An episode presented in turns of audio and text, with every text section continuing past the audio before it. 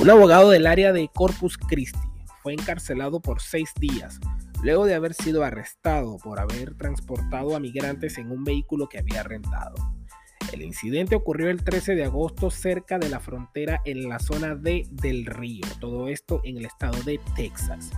El abogado Timothy Dunn dijo que se le entablaron cuatro cargos por tráfico de humanos y que estuvo seis días encarcelado. El acusado fue dejado en libertad luego de haber pagado una fianza de 40 mil dólares. Estoy libre bajo fianza hasta que tenga que acudir a corte, dijo el acusado en una entrevista con Trinews. El abogado cree que nunca será llamado a corte y que el caso eventualmente será abandonado.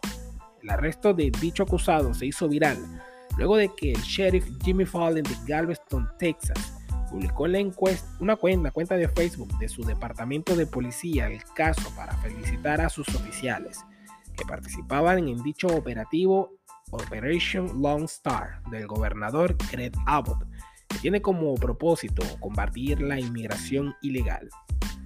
El acusado dijo que se dirigía a un casino en Eagle Pass con su perro. El abogado dijo que aceptó llevar a dos personas que se acercaron a pedirle un ray o un aventón o una cola, pero que después que se acercaron otras dos personas se puso nervioso.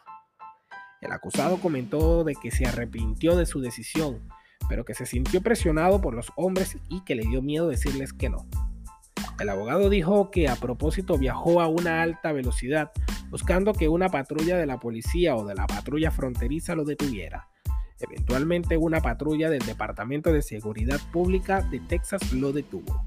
Oficiales lo interrogaron y revisaron su celular. El acusado pensó que lo dejarían ir, pero llegó una grúa para llevarse el vehículo rentado y él fue arrestado. El acusado dijo que la información en la publicación en el muro de Facebook del oficial de Galveston tiene algunos errores. En la publicación dice que yo soy un abogado de inmigración y eso no es cierto, dijo el acusado. Fallen fue encontrado por News, pero no ha dado declaraciones sobre su publicación.